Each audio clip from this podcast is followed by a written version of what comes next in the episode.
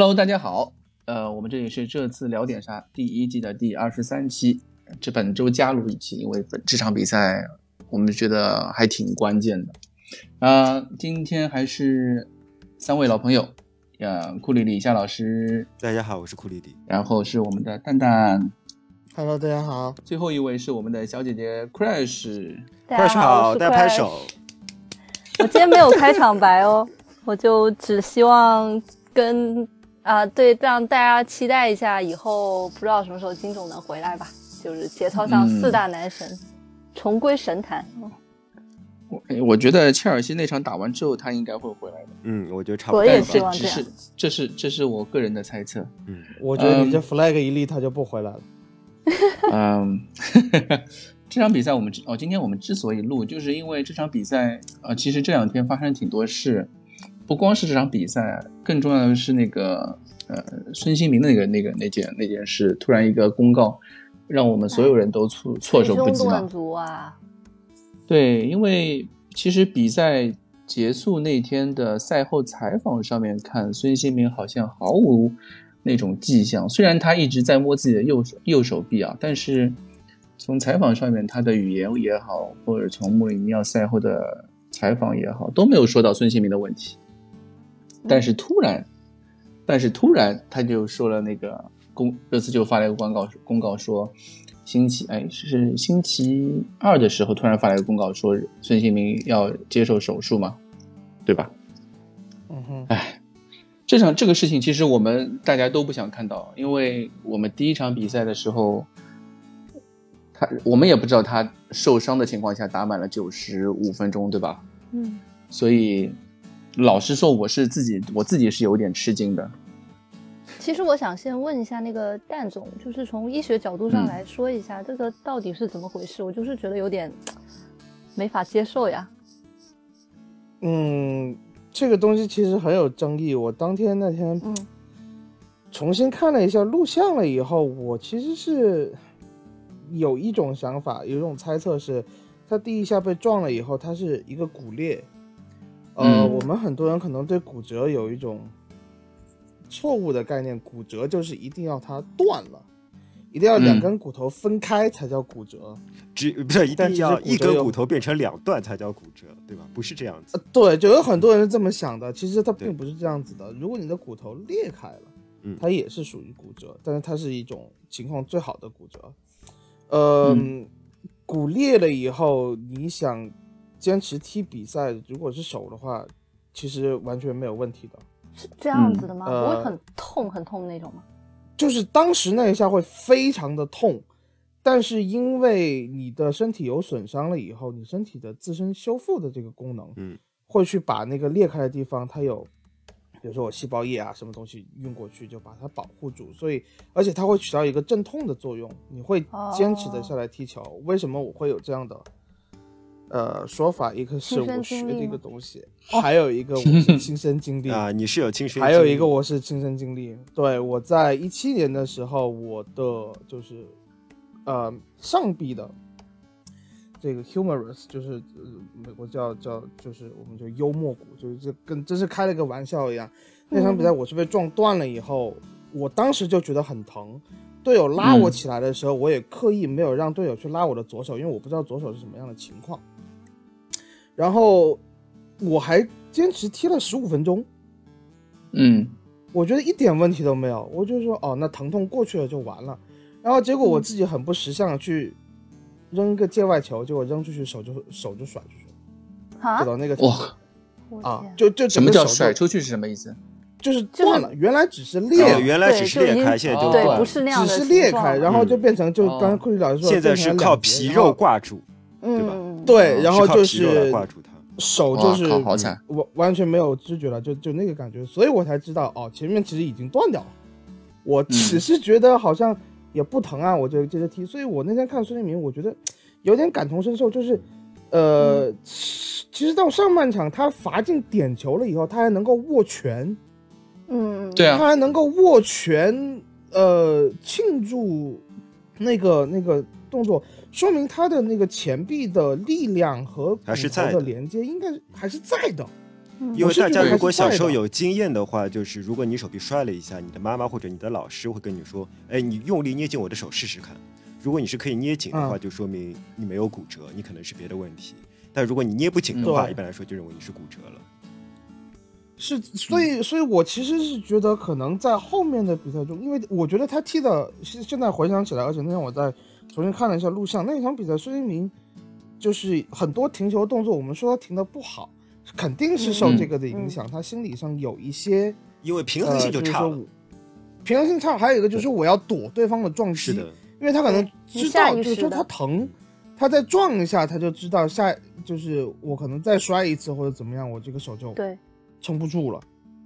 啊，就出问题了。所以以至于到赛后，他说还可以，但是你看到有个下场的那个 Instagram 上面有一个那个对韩国人的走进球员球员通道的那个啊。镜头，他是把自己啊的右手官方那个。挂住的啊，对他自己把右手挂住的，所以我我其实有一点不想说的一个猜测是，庆祝的时候可能被某位同学压到了，你知道吗？哦，对，因为最后绝杀的时候，他那最后就个庆祝特别激动，用所有的力量往对他身上扑过去。他的对，压过你去你。要想他的那个滑跪加甩手的那个动作，嗯，嗯，都是最多是骨裂。如果是骨裂的话，可能打石膏就行了，因为拉姆以前受过这样的伤，绑个夹板打个石膏这样踢比赛，这样子情况是可以的。但是确实可能这个骨裂的情况，如果因为已经发生到现在这个状况了，呃。一个比较大的担心就是说，他会不会是原来受伤的那个位置复发？嗯，一般来说，骨折完的位置会是比较因为它脆弱的。骨痂的形成，嗯不不不，与骨痂形成会比前面一比你之前的骨头要更加的硬一些。啊，如果你再断一次的话，就说明这个地方可能上次重建呐、或者是什么样，效果不太好。而且如果是正好是骨痂那个地方断的话，很有可能形成粉碎性骨折，嗯，所以需要这么长的时间。嗯，我这些消息我们就。明天就能知道了，对吧？嗯，对，差不多明天对因为他说是他的他说天手术是，星期五韩国在在韩他已经回到韩国了嘛？星期五然后在首尔的医院做手术。呃，现在从韩国方面的消息说，都因为因为手术没做嘛，他们只是做了各种预测。嗯一种说法就是最快拍片应该看得出来，拍片应该看得出来。嗯，嗯英国方面那个跟队记者他们的说法都是六到十二周嘛。如果是六周的话，一个半月，你觉得这种可能吗？可能性有吗？六六周？可能啊，我我几周我就回去踢比赛了。嗯，我断成嗯那个主要主要我们现在猜这些意义不大，因为明天等大家听到节目的时候已经有结论了，嗯，对吧？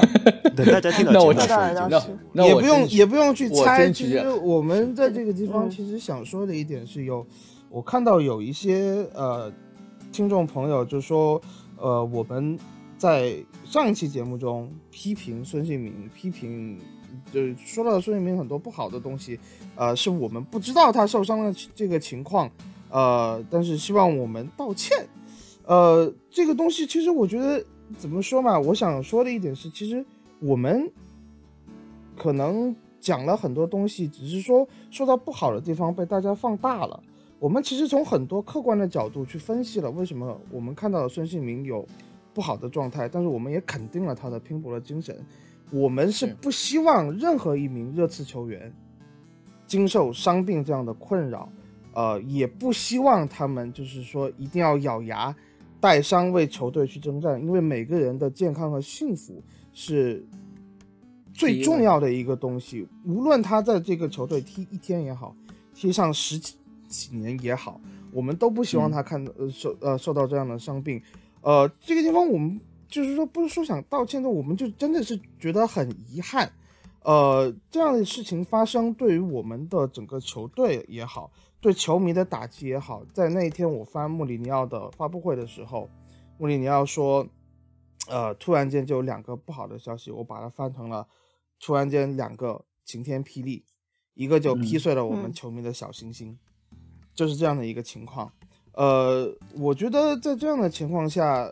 过多的去讨论之前发生了什么事情，包括我们节目怎么做的一个评价，呃，这个东西的意义都不重要了。在这样的一个情况下，我们只是说衷心希望孙兴民能够呃更早日康复好的、更快的康复。然后呢，无论这个赛季能否回来参与比赛啊、我们都会好好嗯等他，为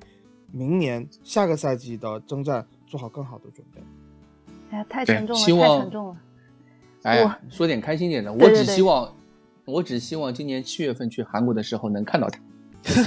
能看到他在场下比赛。哎，啊我这个你是不是又泄露了什么天机？我这个我这个上海话叫画领子，我这个领子已经画的够明显了，对吧？哎，七月份这个事情你怎么就说出来了 啊？哎，我对吧？总归我们要说一点，给大家一些希望嘛。那我希望七是啊七月份，对七月份我们到我们热刺广大中国热刺球迷去韩国看热欧巴踢比赛的时候，啊、也不是看欧巴踢比赛，看热刺踢比赛的时候，能看到欧巴在球场上面的表现，对吧？希望我们到时候还能呃给一个给他一个比较好的一个欢呼啊，或者是什么，看到一个活蹦乱跳的孙兴民，对吧？当我看到那个孙兴民受伤的那个消息的时候，然后我在看到大家的反应的以后嘛，然后我就特别想给嗯这些 在那个微信或者说这些键盘侠们一直在说孙兴民不好的人点一首歌啊，包括库里里老师在内啊。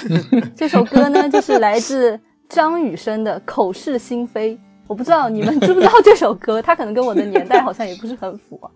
然后这个歌里是怎么 唱的呢？他有句说的是嗯“口是心非，你矫情的面容都烙印在心灵的角落”。那比赛时候呢，库里里老师嘴上就说的“哎呀，松你怎么怎么差呀”，但是实际上却非常关心他在场上的身体细节，像他上期嗯广播也提到啊，什么面色惨白，是不是？还有罚点球前那个奇怪的表情，就感觉是一举一动其实都刻在他的心里。而且他看起来看的也是对的呀，我因为我们后来知道嘛，松尼他的身体确实是出了一点问题。然后还有什么几句歌词是什么？那刚蛋总刚才讲了，晴天霹雳，你绝情的放手，在我最需要你的时候。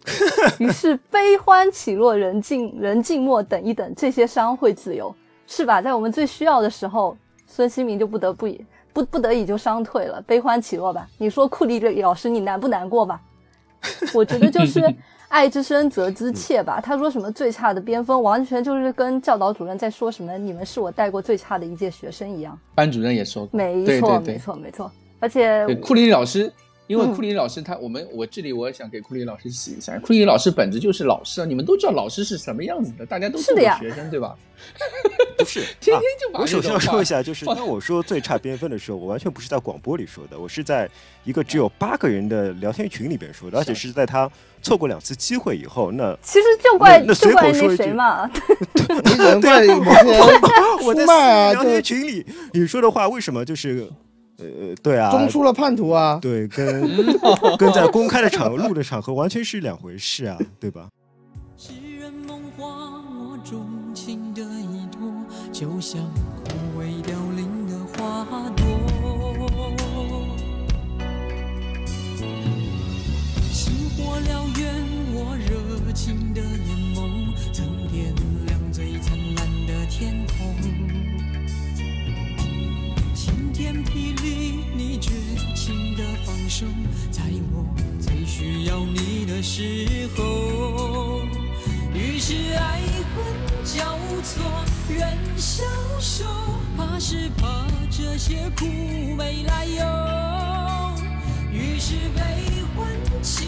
落，人静默，等一等，这些伤会自由。于是爱恨交错，人消瘦，怕是怕这些苦没来由。于是悲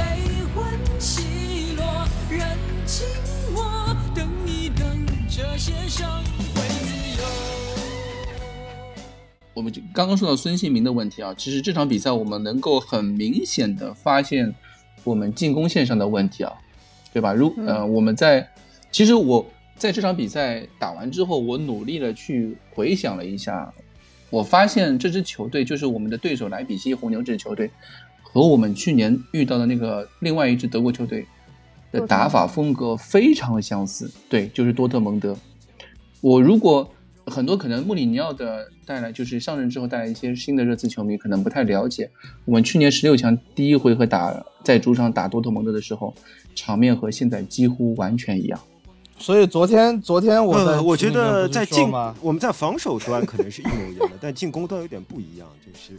就是对我们很。难攻，你知道，就我们任何一个人拿球，对方都三四个人扑过来，这种压力对的呃跟那个还是有点不一样。太大。对，那个压力太大唯一的区别就是这两场比赛唯一的区别，我认为一个是那场比赛我们有一个 Superman 的表 Superman 式的表现，就是那个维尔通亨的左后卫，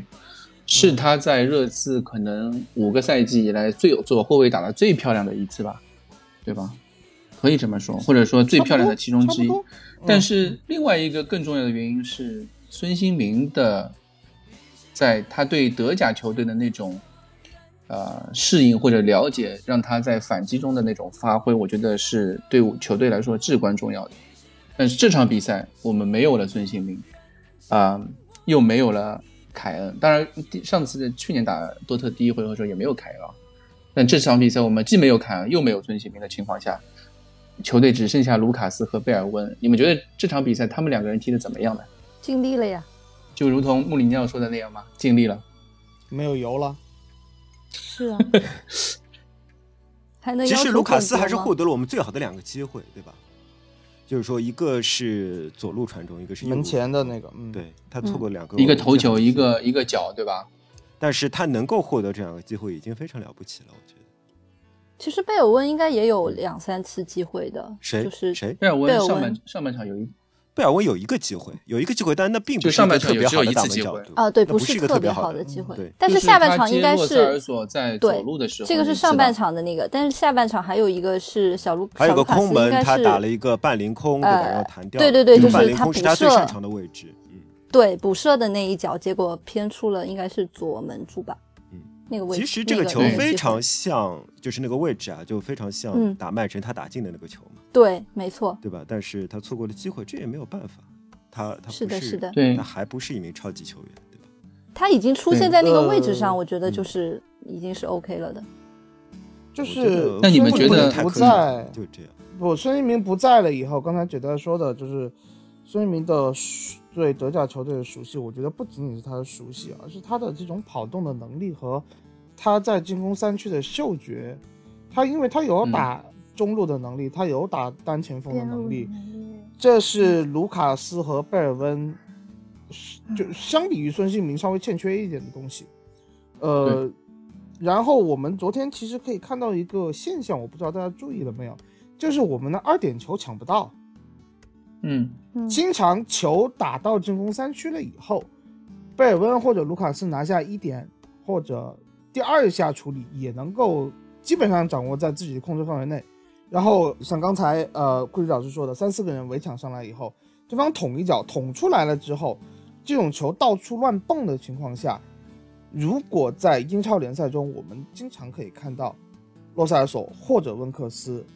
能够嗯跑上来，嗯甚至阿里能把这个二点球拿下来，然后我们形成第二波的进攻。昨天的情况是二点球基本上全部不是我们的，嗯，这样的一个情况是为什么呢？我的分析是因为孙兴民不在了以后，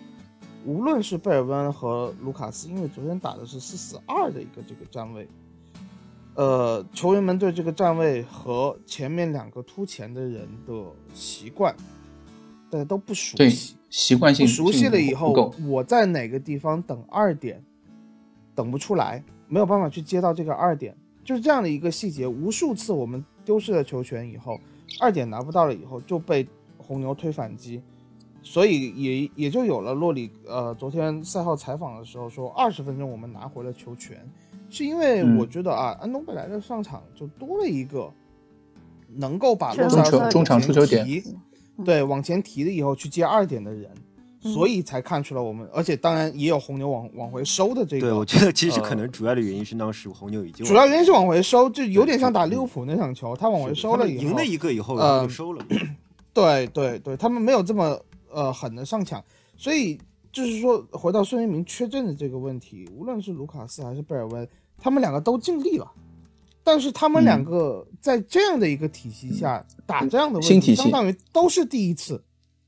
对，都是第一次。贝尔温甚至这辈子可能都没有打过这样的体系的 这种踢法，因为孙兴民我还有一个看得出来非常大的优势，很他是左右脚都可以触球的，他左右脚都可以传球，嗯。都可以射门，都可以停球，但但卢卡斯和贝尔温没有这个能力，那就等于你嗯。面对来球的可控范围就小了一半，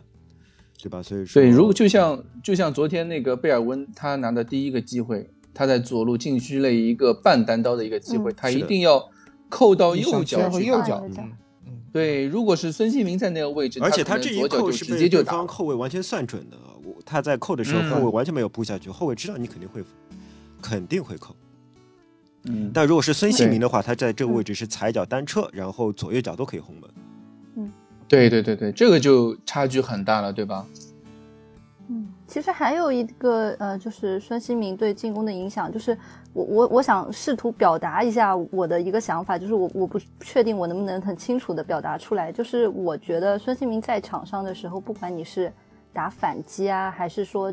呃后场起高球的一个进攻，就是孙兴民他对于他自己跑动位置的选择，他总是能牵扯开那个防线，就是我会觉得说。你不管说呃，你去说抢抢第二点，那不管贝尔温还是小卢卡斯，他们站的那个那个位置都实在是太挤了，就是他嗯可能就在原地接，或者他不先策应一下或者怎么样的，就站在那个地方，然后那那个地方全都是人，全都是人之后呢，这个第二点球就更难抢了。而孙兴民他会跑出来一个位置，然后哪怕他没有接到这个球，但是那个第二点到的是一个空当，然后我们的后腰球员是有时间去做出一个反应，去找到那个第二点的位置。但是我我不太就是清楚这个应该怎么用足球术语来说。我觉得就是这个感 Crash 说的是完全对的，就是孙兴民是嗯热刺前场几乎是唯一一个会跑位的人。会跑位嗯包括有两点，第一点是你会知道，你会能够找到后卫的盲区，就是说哪些东西后卫哪个点看上去一个点在那里，但其实后卫已经盯着了；哪个点看上去不是一个点，嗯。但后卫没有看见，他会跑到后卫的盲区是第一点。第二点，他会知道怎么去吸引后卫的注意，把后卫拉、嗯。拉到一个就是说没有威胁的位置，对，同同时给自己的队友创造进攻的空间，这一点是卢卡斯做的最差的。拉梅拉也做的 很差，就是卢卡斯和拉梅拉都是直线型思维的球员，他们都永远是是是嗯。是看到一个空间，这个空间似乎是有威胁的，我就全力冲过去。但这个空间也是对方后卫最容易看穿、最容易补到的。这也是同时他们甚至会孙兴民的一个最大的差距对，确实是嗯在这点上，卢卡斯与孙兴民的差距是巨大的。卢卡斯的所以这就思维太过是直线了。这就是打不了单前锋或者说打不了中锋的边路球员的特点，因为他尤其是当一名队友拿球向前推进的时候是的，你作为一名跑位的球员，你你关键并不是找到一个自己接球舒服的位置，而是嗯让自己有球那个队友带的舒服。你要想办法把对方的球员带开啊什么，这一点是卢嗯卡斯完全没有这个意识。有点像打卢卡斯斯诺克吧，你不能只看着这一个球，对吧？你要想到你下一个球就应该走在哪里。确实，所以说我一直说嗯，呃，孙兴民他的潜力还没有完全发挥，他的嗯呃无球跑动能力以及他捕捉那种空当的嗅觉，如果给他真正好的、真正好的一个传球手的话，他会比现在有更加漂亮的数据。可惜的是热刺还没有。嗯，我觉得可能是有的，只是他还没熬到那个时候。啊，就是就是洛塞尔索啊，就是洛前置的洛塞尔索啊。哎，这个这个，其实我觉得这场比赛那个，就像穆里尼奥说的嘛，贝尔温和卢卡斯的问题就是，一个是他们太累了，确实太累了。这场比赛和上一场比赛只休了隔了两天时间，然后他们对这个体系的适应程度也不够，球队他们对他们也适应程度不也不够，对吧？这个因为一个全新的一个四四二，我们之前没有打过，在穆里尼奥上任以来，这是可能是我们第几次打四三，为数不多的一次吧，因为大部分时候都是打四三三或者是四二三幺的体系嘛。那最后，嗯、进攻线上面阿里这个问题呢，因为这场比赛阿里特别明显，他是下场的时候还非常生气，又发脾气了，跟上一场一样，连续第二场。但我还是非常同意穆里尼奥的说法，就是阿里是在气自己，而不是在气教练。没错，嗯对这个肯定，我我肯定相信阿里是对自己的表现生气。但是你们觉得，我们之之前我记得春节的时候，哦、是呃一月一号那一次的时候，那一期的时候，呃老金在的时候还在跟我们讨论那个阿里是不是能顶上全面去打中锋这个位置的时候，对吧？我们当我们当时也讨论过，这场比赛是不是已经把这场这个这个可能性否决了呢？我从来没有抱过这样的期望，其实 我不知道为什么。呃，这个提法就是国内第一次，可能是老金啊，就反正在英格兰这个说法已经传了很多次了，就是首当其冲是阿兰希勒，阿兰希勒在 MOTG 里面说过很多次，呃，这个呃阿里可以打中锋，阿里的身材、阿里的意识、阿里的射门和头球都可以去打中锋这个位置。呃，以至于我在比赛前一天做预测的时候，我也预测阿里会去打单前锋，哪怕阿里不打单单前锋吗？对，我他给了三四套阵型，其中有一套是阿里单前锋的阵型。我给他三套阵型，我给他三套阵型。但是我是不是我当时是想的是第一套阵型，就是我们一开始应该是打四二四，呃，打那个四三三，然后会变成四二三幺，在可能就是如果阿里打不顺的情况下。实在不行才会打四四二，但是我没想到是对直接四四二，要上来就打直接四四二，直接四四二。呃，我看到一个比较有趣的这个分析，就是在伦敦的两位朱总，啊，就是嗯嗯呃那个微博上比较活跃那个 M 一清，呃，还有还有我们的大朱总在，对他们在赛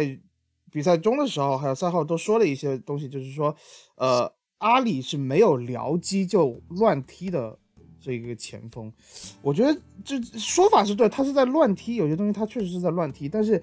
呃，他倒也不是故意乱踢，他不知道要怎么踢，对他不是故意，对，所以就是说阿里一直是僚机，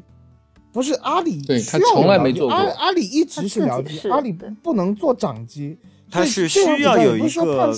东西让他围绕他的绕的，就是说他是一个对，没错，就是它是一个僚机的作用。就是你要去清除周围的危险，或者是做好侦查工作，做好一些细节的工作，去帮助掌机完全去专注于攻击的这么一个动作。呃，僚机是不不不做进攻的。那现在阿里摆到一个掌机的位置，你需要你需要一个人去帮他，呃，清除身边的隐患，让他专心去做进攻，这不是阿里所擅长的。呃，所以可能这也是穆里尼奥为什么派出双中锋，可能有一个意思就是说让阿里去给卢卡斯跟卢卡斯，对。但是阿里跟卢卡斯不来电这个问题，这个问题我们讨论过太多次了。我们没错，在上三幺体系的时候他就两边就不来电，对的。所以在这样的一个问题下，我不能说阿里打前锋这条路完全判死刑，但是阿里和卢卡斯两个人配双前锋。我觉得现在看起来不太可能，基本上是要判死刑的。这个东西基本上要判死刑的。阿里不清楚自己到底是什么样的一个职责，在卢卡斯的身边，他是去当做一个中锋去抢高球呢？但是高球上来，卢卡斯很激动的就蹦上去了。那阿里说：“那我做什么？对对吧？” 这这这样的一个情况，卢卡斯确实是一个配合意识比较弱的球员。对，卢卡斯是看见球我就一定先往上冲，只要往我这个方向来了，我能跑得过去，他肯定跑得比阿里快嘛。那这个球我就去，然后阿里可能一看，哎，你怎么跑过来了？那我干嘛？下一步是我接球吗？我接球了，我就那我你要我去单刀面对三前，对啊，我要去三，就是或者说我拿到球以后，我一个人面对三个中卫嘛，我不会，就所以阿里很很迷茫。但是，呃，在孙兴民受伤以后，我们只有一天的时间进行合练演练这一套战术，对吧？所以我是觉得，呃，阿里这场比赛他其实挺尽力的。呃，巴里好像跑动距离是全队最多的，虽然他而且他的身体状态，我说实话，呃，我们说贝尔温没有，我觉得有一些牵强。贝尔温刚从荷甲过来，也没踢多少比赛。我觉得贝尔温是这样的，贝尔温他是七十分钟以后明显没油了，因为他在最后一刻有过一个机会。这个，我觉得他是我们这套打法英超球队的这个节奏。嗯，突然从荷甲提速，对他已经很适应。就是如果就是如果拿九十分钟，从九十分钟的角度来评判，他还不够适应。但是说，就像小姐姐刚才说的，从从荷甲能够到英超这么无缝衔接，呃，已经很不错了，已经算很已经很不错了。对对对对啊！你相比你相比那个时候的洛塞尔索，相比那个时候的恩东贝莱，对吧？恩东贝莱至今还没有你就不用说比这两个人了，你比杨森就完全不一样，对吧？对呀，对呀。所以，所以我觉得阿里其实是可能现在前场球员里面消耗可能比卢卡斯还大的人。对我其实很想说一点，就是如果大家再去回忆一下，我们这个赛季初的时候，阿里在打什么位置？嗯，他那个就是我们前场几大天王都在的时候，阿里是在踢什么位置？当时穆里波切蒂诺还在的时候，我们球队缺的是什么？缺的是中场的衔接人，对，缺的是后腰，缺的是一个 CM 那个位置的人。那个时候是谁在打那个位置？是阿里在打。阿里是打那个位置的人吗？不是，对吧？当时我们就觉得阿里不是不适合去做一个六号位的人选。当时我们都觉得他应该就专心于做做僚机，做一个九号半的位置。穆里尼奥来了之后，又让阿里重新提到了凯恩身后的位置，那个位置又重新焕发了，激发出了凯恩。我们当那个时候就是说，呃，穆里尼奥当时说的一句名言嘛：“你到底是阿里弟弟还是阿里？”只有把阿里放到他最适合、最舒服的位置的时候，他就是阿里，他不就是他就不是阿里弟弟了，对吧？但是这场比赛，阿里又成为了一个打到了一个他从来不熟悉的一个位置，一个新的位置，就是一个呃前锋的位置。我感觉这场这个赛季的阿里就是一块革命的一块砖，哪里需要补哪里。但是我们我觉得阿里以现在他这个年龄，他现在几岁？二十二岁吧？二三，对吧？二十三岁，对，九六他这个年纪，对，二十三岁，他这个年纪，在一个赛季里面不断的变化各种位置，可能是我们这个赛季位置变化最多的一个球员了吧？对他来说，真的有一些，确实有一些挑战，而且由于他最近各种问题对他的信心打击也比较大，我觉得，所以这场比赛连哦，也不说这场比赛，就连续两场比赛的被换下之后，对自己不满也是有道理的。一个对他自己的信心打击有一些有一些影响吧，让他造成了对这种呃表现不好的一种主要原因。其实我一直是觉得阿里是处于一个学习的状态，不管他是只要他不是打在那个呃九号半的位置，九号半那个位置，他就是一直在处于学习的状态。他需要，他就想通过自己的努力去把这个位置怎么踢好，他是去思考的。但是他确实有一些性格上面的一些，也不是说缺陷。就是说，他性格上有些很毛躁，可能就是这个年龄段的年轻人在踢球的时候，可能想一口吃成一个胖子，我到这个位置我就能够踢得风生水起，但是发现踢不出来的时候，所以我上一期有一些沮丧。对，阿里就是一鬼就会鬼一场的球员，特别在现在的新体系下和新位置下，他很难去找到一个合适的呃方法，去在短时间内。就是说你在一场比赛之内，怎么样琢磨出这个位置我应该怎么打？他没有一个套呃长时间稳定的体系训练，没有在这个位置上有过一些时间的摔打，呃，阿里踢的肯定是不好的。嗯，对，我觉得球迷而且我觉得不要过度责怪他，这个东西就像刚才你说的，对吧？他现在就是一块砖，他就已经很任劳任怨了。哪里需要他发脾气确实，对啊，他就是他就是在。埋怨自己，他是想着为这个球队好的，在这样的情况下，嗯，已经到我们球队就弹尽粮绝的状态下了。无论是上谁，只要他付出百分之百的努力，虽然他可能有一些你觉得他是在乱踢，但是他也是在，就是说从乱中找到一个自己能够，他只能乱了，因为他不会，他从 各种方法里面，最后找出一种可能让。大家踢的我踢的舒心，大家也能够围绕着我踢的舒心的这么一种方式，所以呢，呃，乱归乱，我觉得给他时间乱，他可能会从乱中找到一个可能呃，可能我觉得这个也是穆里尼奥的一个工作吧，因为穆里尼奥来了之后，已经给我们打了各种各样的体系，从一开始的凯恩在的时候。重新调配出，重新激活了凯恩和阿里，以及凯恩受受伤之后又重新找出了一个让孙兴民顶在前面打四四二的一个，或者说四三三的一个轮流前场三个小小个子轮流变化的一个一种打法，快速打法。那现在孙兴民也不在了，然后我我们又缺少了一个箭头式的人物，呃，穆里尼奥又需要折腾出一个新的战术去调配现在的体系，这可能也正是穆里尼奥的强项吧。我只能这样他自己说了嘛，说梯子都被呃别人抽掉了，对吧？现在就两只手挂在阳台上，你对两只手挂在阳台上，你往上撑，怎么样发力？用或者有什么东西可以其他东西抓一抓？可能嗯，我觉得穆里尼奥动动脑子，而不是使蛮力去呃往上使劲爬，我觉得还是会有办法的。嗯，对阿里的话，我倒没有你们两个那么乐观。我觉得就是阿里首先最近表现都一直不好，这是这是大家都看在眼里的。一个球员如果表现不好的话，说到底就是四个原因。第一个原因是实力不够，第二个原因是环境不对，环境不对就是说他放的位置也可能不对，或者说队友给他的支持不是他需要的，这是环境不对。再然后就是状态不好或者态度糟糕，对吧？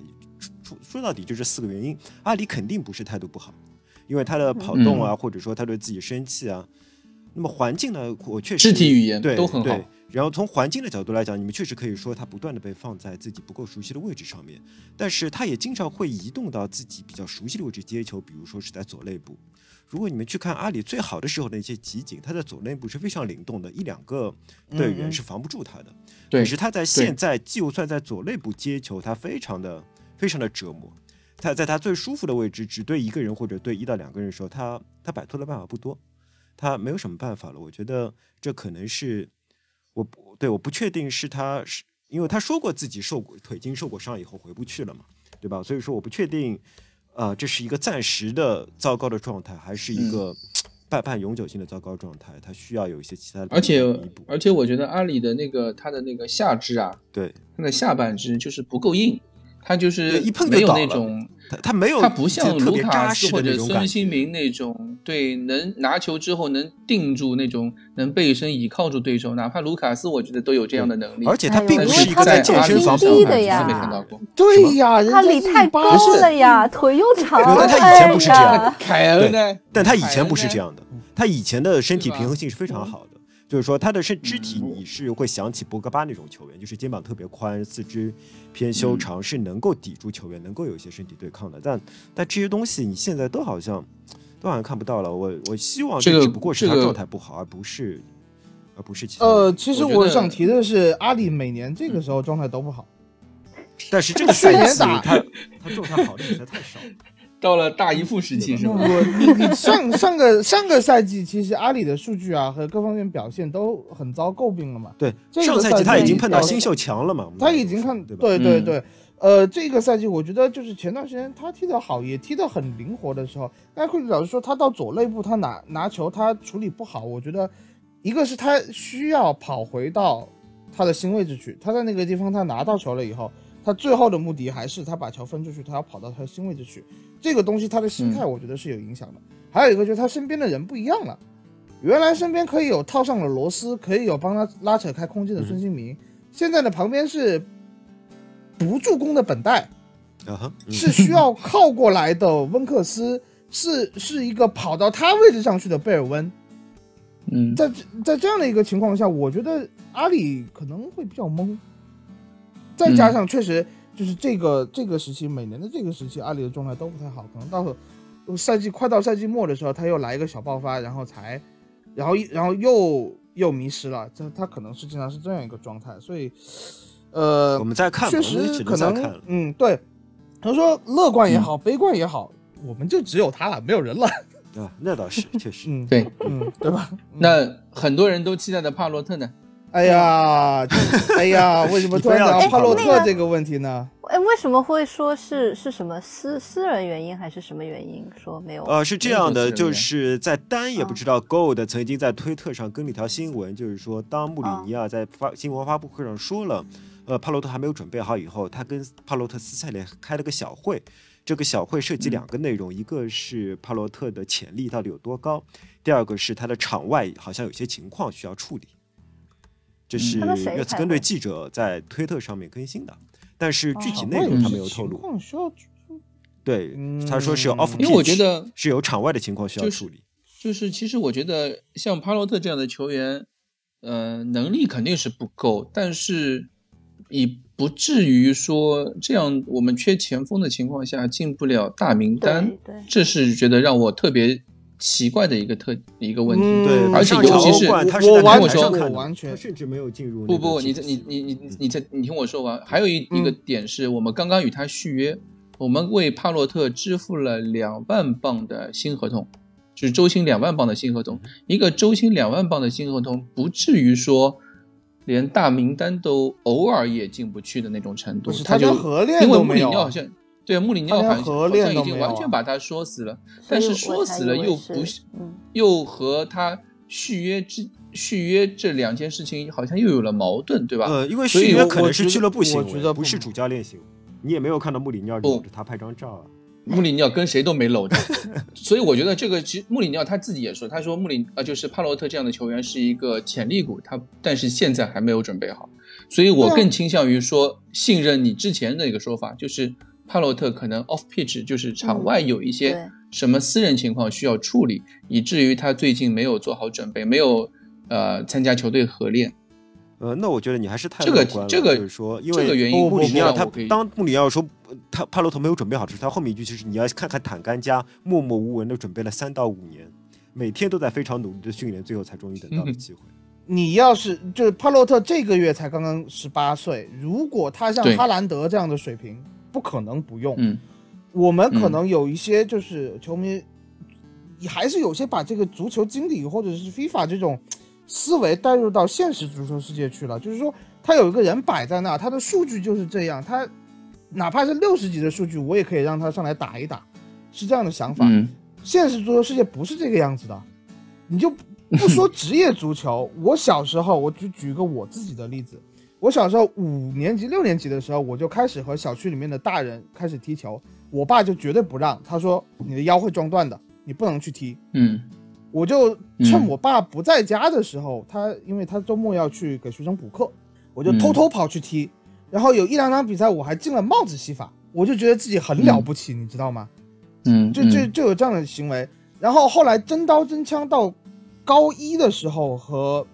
就就是在小区里面踢小区比赛，就小区间的比赛，然后就觉得自己很屌啊，可以上去踢，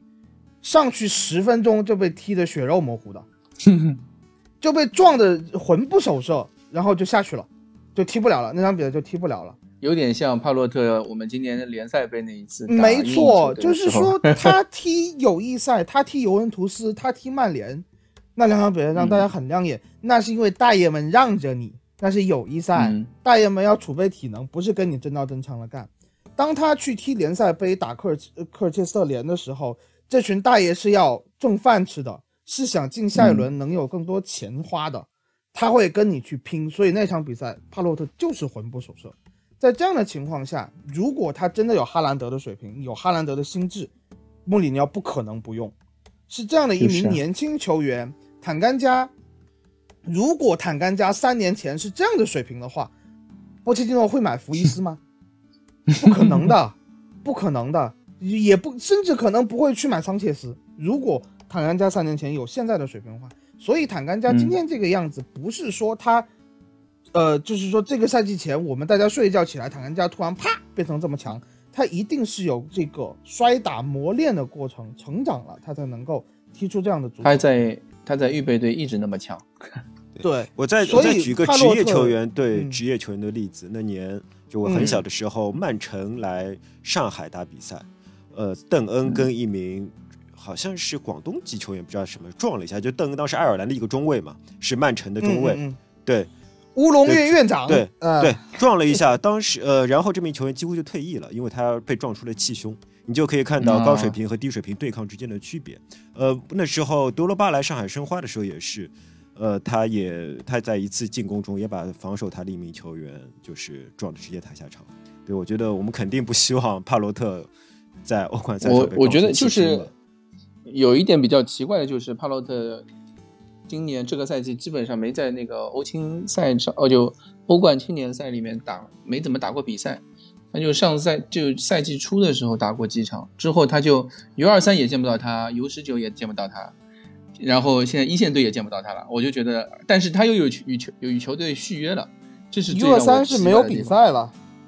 有 U10 U 二三是有比 U 二三是有比赛的，U 十九是欧冠青年赛已经被淘汰了，，U 二呃三帕洛特都没都不打。不对对对，我说反，U 十九那个欧冠青年赛他那个他打不了，U 二三的比赛是那个最近刚打过嘛，最近那个什么，现在都已经位置让给艾太太了。因为他与他从来没有在，他哪里在 U 二三踢过比赛？他一直是跟 U 十九踢的，直接拔到一队的。上赛季啊，上赛季他就 U 二三啊，他上赛季就已经在 U 二三，他已经坐稳 U 二三了呀，U 二三主力的位置了。这个赛季他 U 十九踢过几场，然后就平时就跟一队训练，但是也不怎么打了。U 二三，因为我们现在 U 二三没前锋了，你知道吧？现在都是让那个 A 太太在、在踢啊。啊，还有和那个那个 Janelle 罗德里本本内特嗯嗯嗯嗯，都都伤了。对，所以所以我觉得挺奇怪的这一点，但是他又与球队续约了，我觉得可能是短期确实有了一些问题，但是长期俱乐部仍然嗯看好他，对吧？这个也很好解释。对，因为我们这几年青年。青年球员流失太厉害了，呃，像他这样潜质的球员，可能确实嗯有潜质，你把他就续下来，我觉得是合理的。对我们太多 青年球员被被 对对外面的人挖走，嗯嗯嗯，呃，前锋线的问题，我们花了整整五十分钟，四十几分钟在说这场比赛进攻问题啊。中场呢，你们觉得新新援那个杰德森表现怎么样？洛塞尔索不用说了，洛塞尔索大家都知道他表现特别好，全场之星哦，我是说中前场之星。呃，我说不出什么，就是就是能我觉得有点尴尬，不是也不能说不好，他有一些拿球的那些灵光的那些亮点，那些秀，是这支球队在缺乏兵少将的情况下非常需要的。嗯只是他怎么能够稳定的去秀，能把这些秀的东西变成最后实际的东西，嗯，还是需要迈过一个很大的坎。我觉得他有点像，完全理解他为什么首发，嗯，有点像谁？有点像，就是稍微会跑一点的恩东贝莱。啊，啊，那我觉得嗯他还是稍微没有会跑一点恩东贝莱完强的。全不一样。呃，弱恩多了东。贝对啊就莱，嗯，恩东贝莱在这个这个中场，只要他站在中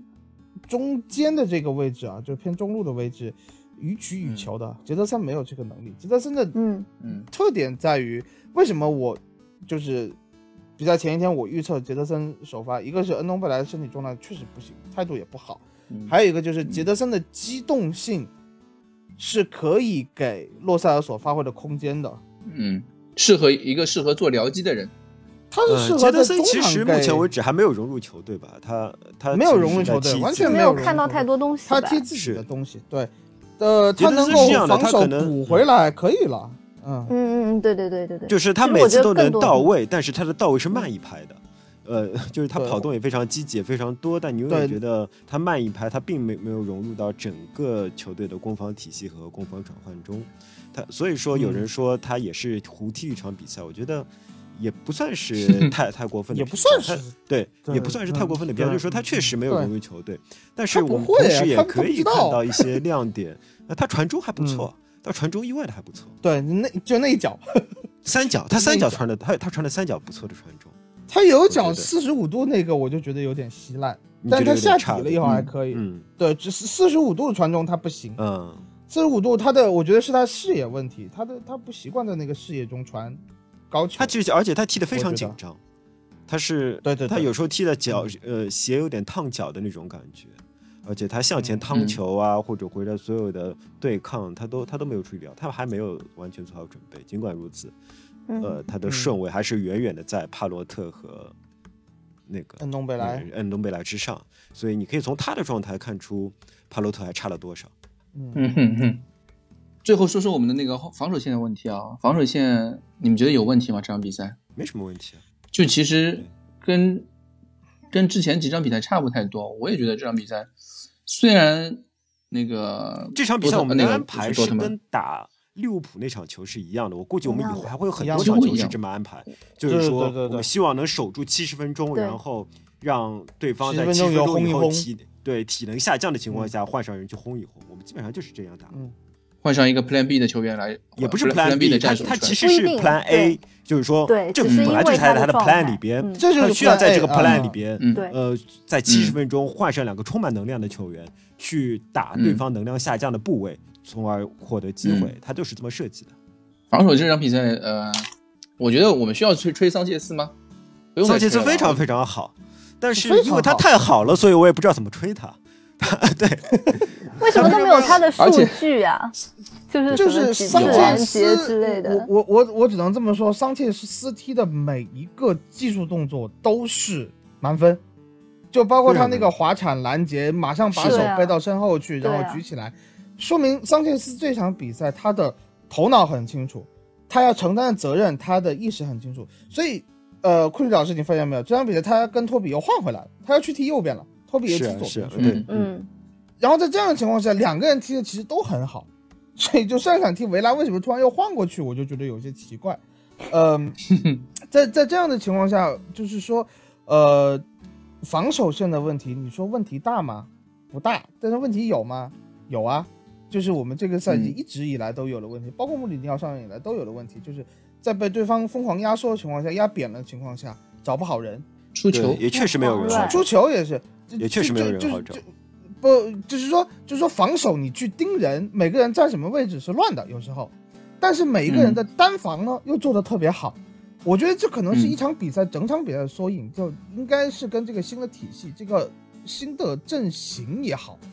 合练的时间新的教练安排。对吧？新的嗯。教练安排，每一个人这场比赛，我说我单拎出来，我觉得每一个人从就是如果就是一对一单挑的话，每个人其实踢的都没有太大的毛病。嗯你哪怕大家说的数据上面吉德森也好，阿里也好，奥里耶也好，我觉得一对一，你说他你要去说他有一个很大的问题吗？就包括本代送那个点球，也是正常的范围之内，嗯，只是说他每一个我们现在十一个人踢的都很好，都踢得很不错，至少是及格的情况下，我们一加一加一就十一个人加起来，没有一个球队的感觉。他不是一个球队的感觉。对，就是我们是十一，但对方好像是三十三。对，对我觉得太对对了，太准确了。对，对、嗯我们的就是说防守出现这么多的问题，开场一分钟就被对手打穿。呃，刚才我们说到中场，我们没有说到中场保护或者中场防守的问题，这些东西如果我们都说到，就是说针对说每一个地方它都有问题，其实它是一个体系的问题，因为进攻打不开，阵型拉扯不开，嗯。所以我们的后腰承受很大的压力，后腰的防守能力，呃本身洛塞尔索在温克斯防守能力就不够，会被进一步的呃，你会发现当现在其实我们上一场比赛也某种程度上嗯可以说是打三后腰，因为呃，杰德森、洛塞尔索和杰德森会收回来，呃，对洛塞尔索和对乌克斯其实是是类似于一个三后腰，虽然是个平行四四二，但是又类似于三后腰。对对对，在三后腰里边，防守最好的是洛塞尔索。所以，哎，没有办法，就就就因为他们又被打穿了以后，我们就发现防线的问题很大，对吧？对，防守最好的是洛塞尔索，确实我们的中场能够能够给后卫的保护也也确实少了一点，对对，嗯也确实少了一点。但我觉得这些都没有办法，因为因为难道我们要上一个戴尔吗？戴尔在这种情况下会被溜的原地打转，最后晕倒在地吧？真是。啊因为主要是我觉得就是我们球权让的太轻松了，因为前场没有拿球点，几个球，特别是上半场，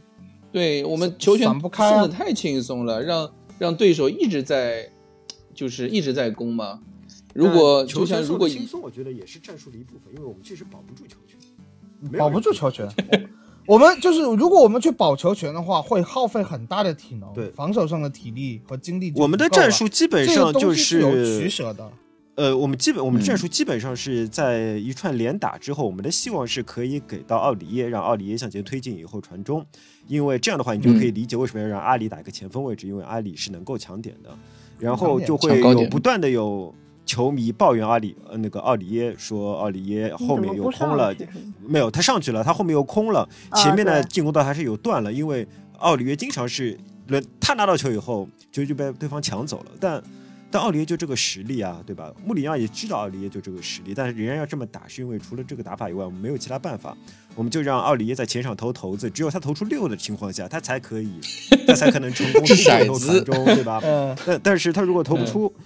呃，投不出的话，那么就会被断掉。穆里尼奥就是赌他能够投出来，那么他确实也投出来一次，对吧？但是对有有一次下半场最好的那次机会，卢卡斯，嗯对嗯嗯嗯，嗯，那也就这样，我觉得这一切都是在穆里尼奥的战术安排之下的，是在穆里尼奥全部想好的状况下发生了这些事情。如果你觉得呃奥里也有责任那，其实是穆里尼奥战术安排的责任。但是如果让你来做这套战术安排的话，你保证不能做出更好的安排了。对所以说这是我们你上上如果右后卫上坦甘加的话，可能我们的进攻问题会更明显更。明显。我们连进攻都没有，就就就这样，嗯，嗯对，嗯，我觉得我们这场比赛的问题就聊的差不多。你们你们觉得第二回合三月中吧，三月十一号那一次，我们到客场去打莱比锡，你们觉得怎么样呢？我说实话，到现在这个阶段，到现在这个阶段，就是说，如果按足球的理念来说，三个星期很多事情都可能发生，嗯你，是说所以吗？有可能啊，这，完全都有可能啊很有可能，真的很有可能，对过分，真的很有所。以就是说，我们没有必要去把三个星期以后的事情提到议事日程上来说。现在的热刺就是一场比赛一场比赛打好。也对我在想我也看到有很多人，对，有很多人会问，就是说我们现在是不是就是战略放弃，放弃大言不惭，我就是没有。足总杯淘汰，主场输诺维奇，下一场去想不到那呢，对吧？放弃不，穆里尼奥绝对不会这么做的，首先穆里尼奥绝对不会这么做。对，穆里尼奥就不是这样一个投降的教练，而且你这样投降的话，我觉得啊，对对，球队的士气上士气对伤害球迷对球队球迷，你要知道，要知道现在有现现在有六万球迷每场比赛在现场观战，你如果嗯派上一支二队，甚至于哪怕是足总杯打诺维奇这样球队，你如果派一个二队来草草应付一下的话，对穆里尼奥的打击会有多大？整就是他会完，我说难听一点，他会失去呃白鹿巷的球现场球迷对他的支持，因为大家买球票进来是支持球队，是希望为你加油，为去为去赢球的，而不是说说难听点是去投降的。所以我完全不认可任何投降说，我哪怕利物浦这个赛季，很多人举例子，利物浦上二线队打打足总杯，那是因为他们两天在两个地方打两场比赛，他们才不得不上一支二线队去打那场那场球。其实我们的状况和利物浦也差不大多，但是我们还是不可能这么做，因为其实这里边有个沉没成本的关系，跟跟球员的士气关系太大。球员真是用拼尽老命的去打了两场，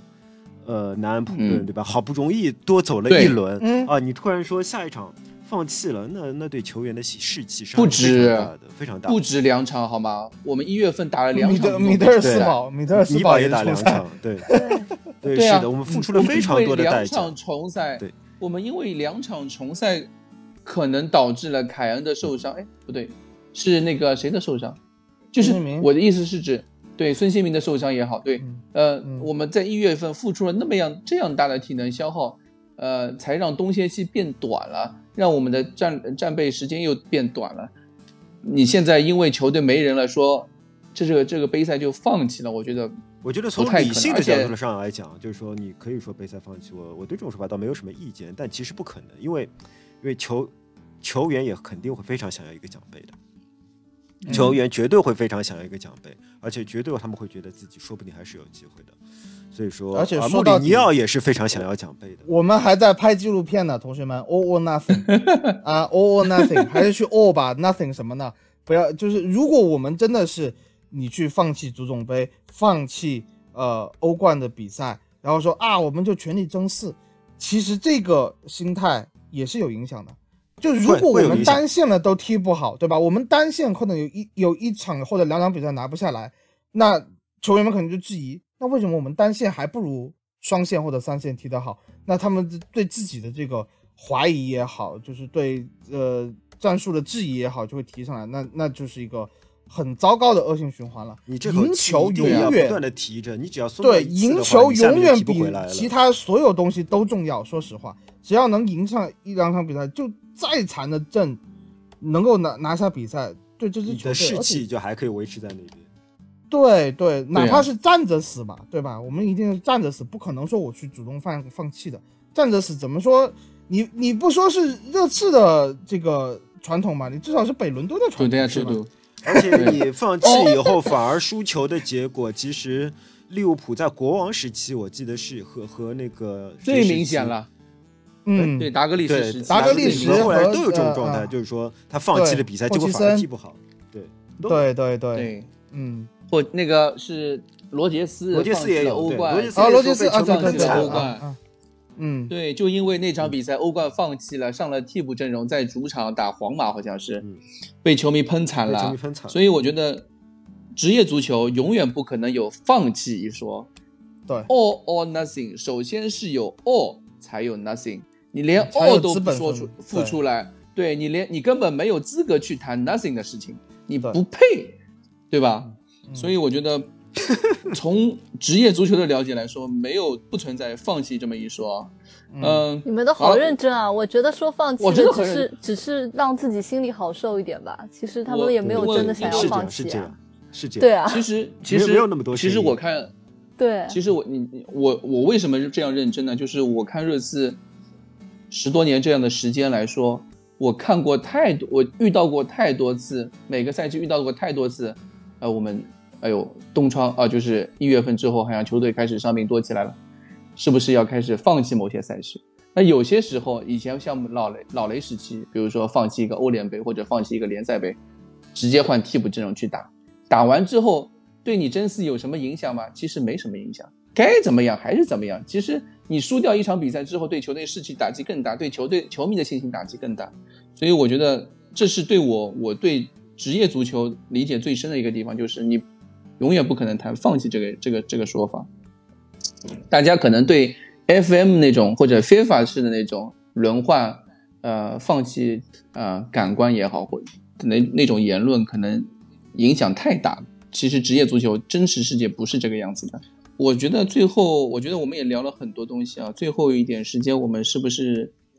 给给给留给？看看还有一些球迷提问，有一些什么问题我们没有回答，好吗？好我以为要留给切尔西呢。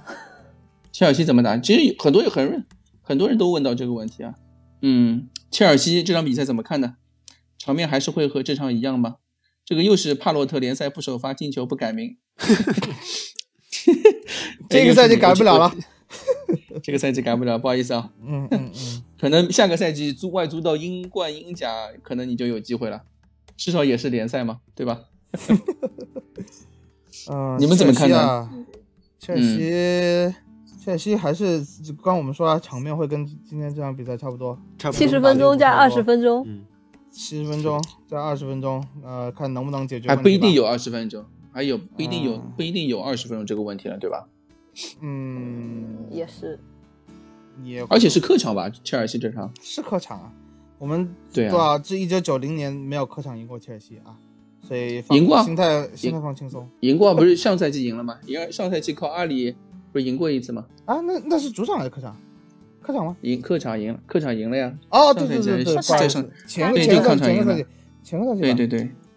知道三十年赢了一次的的球队，哎呀，这个东西现在嗯，我觉得就是心态放轻松。上次我们追到切尔西还差一分的时候是什么结果？大家可能还记得。嗯，追三差三分，差三分。我记得主场的之前的那一场，主场时候打切尔西那场差三分，只要赢了就打平嘛，追平嘛，就是甚至反超嘛，对吧？这次差一分又打切尔西。曼联的这场比赛嘛，呃，我觉得我们有利好也有利坏，对吧？有利好的话就是他们的坎特是不能上的，他大概要伤六周。呃，同时他们的正选前锋那个比利时小朋友是非常非常菜的，就基本上没有什么用。嗯，但是例坏就是因为他那么菜，所以说很可能不用他，甚至就直接上大吉鲁。这样的话，呃，我就不知道怎么样，因为吉鲁上场比赛其实是进球的，非常非常漂亮的一个进球，因为那个体毛哨被吹出来了。嗯，所以说，呃，切尔西我觉得会比红牛好打。但是我们打红打切尔西的时候，体能状态比打红牛的时候体能状态差，更糟，糟糕，嗯，糟糕很多，嗯，哎呀，所以说，呃，红牛大概可以跑七十分钟，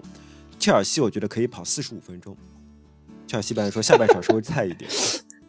对，我觉得可能打切尔西我们会做一些轮换吧，但是但轮换也没有人换的，没有人换啊，没有人换，对对对，就是坦甘加拉上来嘛，也就一个上一个坦甘加而已，其实。你最多能换个戴尔，也看不出来可以打九十分钟。对，呃，你这样其实我也觉得比较悲观。你上戴尔不一定有用，因为他们中场是一个快打旋风型的能量型的，没错，也不一定顶得住。对，被科瓦西奇科瓦西奇非状态非常非常好。轮换了。拉梅拉有可能能首发吗？他的状态不可能。拉梅拉不可能。拉梅拉拉梅拉一般是你可以打个二十分钟，然后下场比赛打个三十分钟到四十五分钟，然后。再下一场比赛打个六十分钟，再下下一场比赛就是就躺了。穆里尼奥这次他这次发布会说他零合练，拉梅拉对吧？零合练，你算上明天合练，后天合练，嗯，对吧？今天而且拉梅拉你首发效果不一定好的，拉梅拉现在就是在对方没有能量的时候提提供能量去冲击的，在对方有能量的情况下，他他不够好。我们前场基本上还是这套四四二的打法，嗯。四四二的体系应该不太会有改变。我在想有没有可能就是坦甘加和奥里耶去打奥里耶同时上对，对啊，我就想嗯把但是这样的话但是这样的话本代他就需要首发三场，就是很压力太大了？就很尴尬。呃，可以换维尔通亨了以后，不可以换维尔通亨了以后，那边呃塞塞尼翁这个情况啊，就就我们上一场比赛说没资格，这这有球迷就就就反击我说说呃现在缺人了就是资格，但是像就就嗯光速打脸穆里尼奥连连替补席都不让他上，对，但如果威尔通亨呃是对上对面佩德罗的话，也也很难说啊。就防佩德罗，哎，反我觉得如果你正说反正就是，如果是这么上的话，哎，再看吧。反正维尔通亨给给 托比加 buff 呢，你也不知道。维尔通亨也毕竟休了这么多场比赛了，嗯，热热，我看一下，有一个人有啊，一清他就问了，M I M 一清，你刚刚刚说说到他了，他提了一个问题，就是贝尔文今天的背身能力，让他踢中锋比卢卡斯回到让卢卡斯回到边路是否更加合适？没有看到他有背身能力啊。什么意思？稍微有一点，稍微有一点，他能就背扛一下。背身扛住，扛完第二下就没了呀对抗的时候是不错的，但是他对抗他出球也完了以后就就没有了啊、对，我觉得贝尔文觉得贝尔温他好像在边路发挥要比下上半场发挥比下半场要好一些吧。但他下半场变了，也可能。嗯，下半场他放中间之后就没有了。嗯，然后 One Choose 说，呃，这个放弃这个我们我觉得不太可能，不现实。啊我提一点啊，我觉得那个嗯，贝尔温跟洛塞尔索的那个心灵感应还蛮强的哎，对的，是的大。家还可能还可以小小的，对，这两个人就突然之间就来电了，就在左对，你边。就可以小小的磕一下 CP，对吗？我跟你说，其实我不是那种人。现在是洛塞尔索信心爆棚的时候，他像他这样的球员信心爆棚的时候，看谁都是他的棋子，包括贝尔文这样的人，他会觉得欲求于对于这支球队。现在洛塞尔没有啊索就是这样就，这种东西是但相洛塞尔互索现在就是这样一个的，状态。对，是相互的，嗯就是说这种，东西确实是相，比如说他跟卢卡斯之间就没有他跟贝尔温之间那么好的默契，对吧？对对对，我觉得 Crash 说的是对的。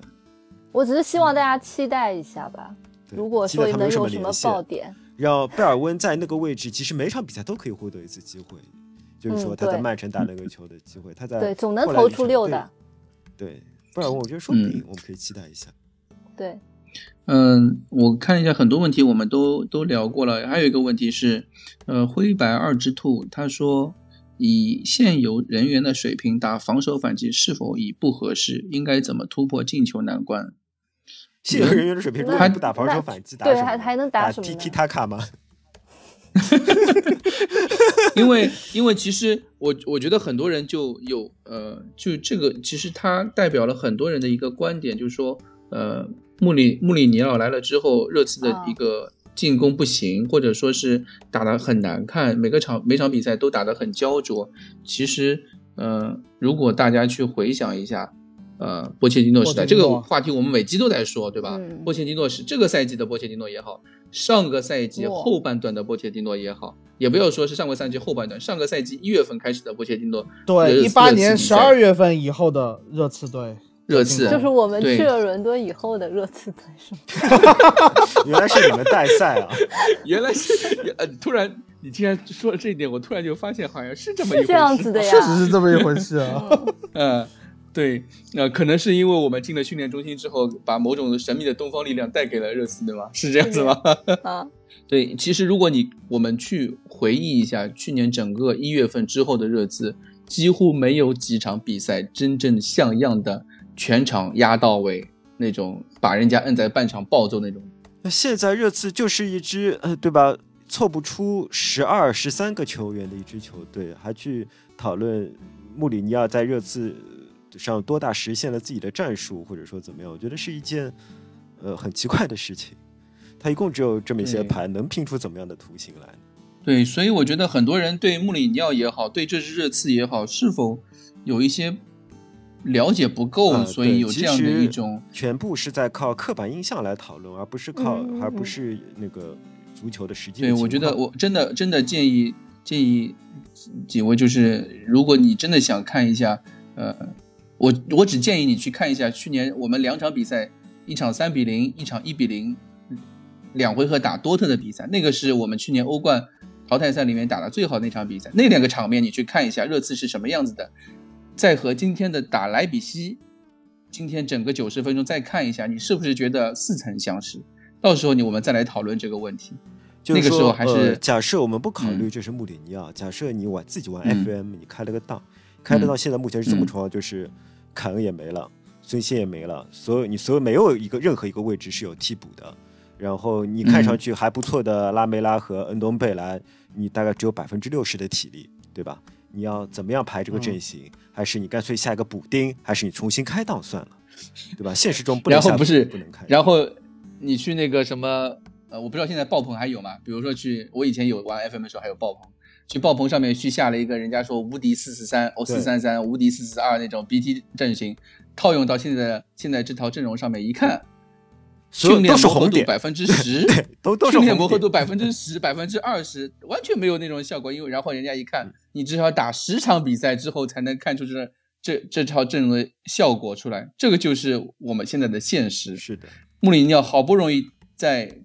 上任初期，呃，实现了一套战术打法，然后凯恩走了，又好不容易实现一套战术战术打法，然后孙兴民走了，现在凯恩穆里尼奥又要调配出一个新的战术体系，适应现在的贝尔温，而且你不要不能忘记，就是所有的球员都在超负荷运转，没有一个人是什么嗯百分之一百体力的，都是七十体力、八十体力。在别的比赛中，你要把他换下去的体力，在这这些比赛中，你要让他首发出场，甚至打九十分钟，然后两天还要再打一场比赛。在这种情况下，嗯我觉得过分谈论穆里尼奥的战术是否合适，实在是太奢侈了。或者说他的什么战术是否已经过时？我觉得这个真的是有一些杞人忧天。我觉得这些呃，这是这这种言论是就是论坛式的，就是因为很多不不，特别是看那种虎扑话题区那种那种那种他们不怎么看热刺比赛的人会会说的这种一种说法吧。对，其这么实说吧人家都讲了在思考。对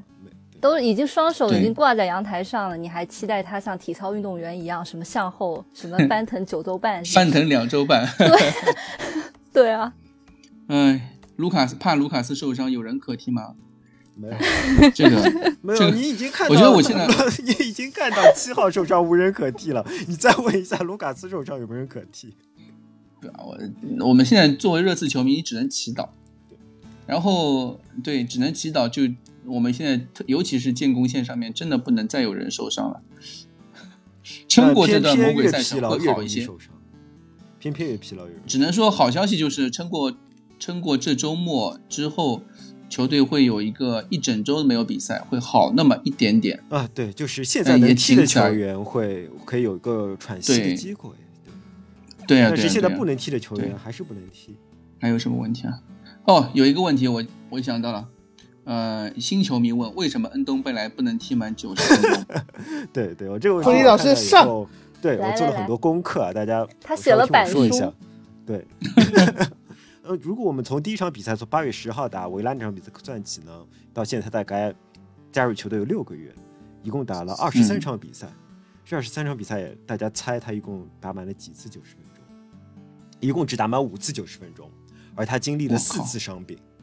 几乎每次都是踢完九十分钟分钟以后，再下一场比赛他就一定会受伤。比如说八月十号他打了维拉打了九十分钟，七天以后他打曼城首发九十分钟以后他打了两个九十分钟他就伤了。好，从此以后我们就知道他不能连打两个九十分钟。十一月六号毫无征兆的就伤？对，十一月六号他打红星打了九十分钟，三天以后打谢菲联首发，四十五分钟以后他伤了。十月二十号他打伯恩茅斯，我们知道他不能打九十分钟啊，我们给他打七十四分钟。四天后踢曼联，让他替补上场，踢了二十分钟，他受伤了。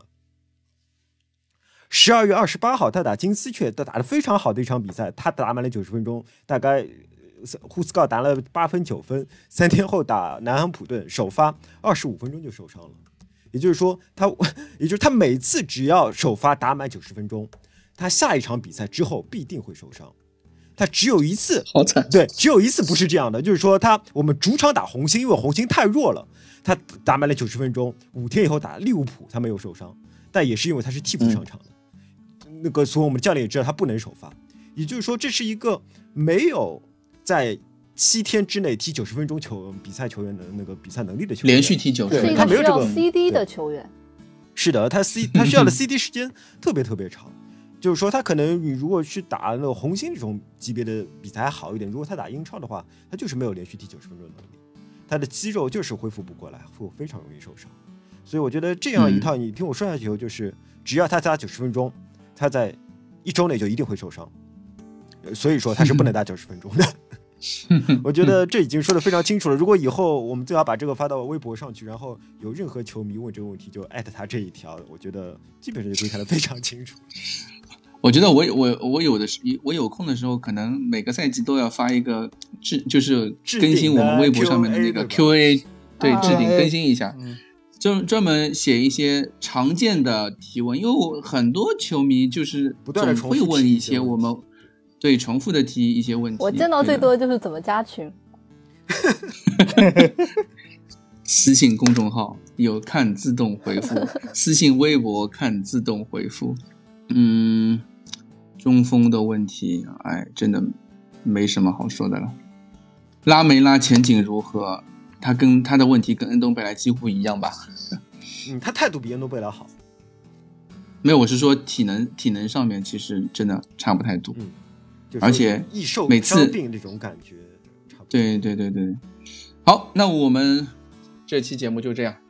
然后希望下周再录节目的时候，大家会有一个更好的心情，嗯，也希望哎，你们是不是那个叫什么库里老师要库里老师你要上网课吗？对啊，我会要我需要上网课。哎，我们能听到你想？怎么样？你来来听中国现代文学史吗？对啊，哎，对啊，我要我对啊，我又没从来我从。作为一个作为一个从来没有去东南某高校这样高级的地方听过课的人，我很想去听一下你的网课，好吧？不然还要还要听你讲讲黑什么球员吗？难道？不要这么说，我就是从来不黑球员的。好了，嗯、好，这期节目就这样，呃，感谢大家收听啊、谢谢各位嘉宾、各位朋友、老朋友来聊天，嗯谢谢大家，拜拜。谢大家，好，拜拜.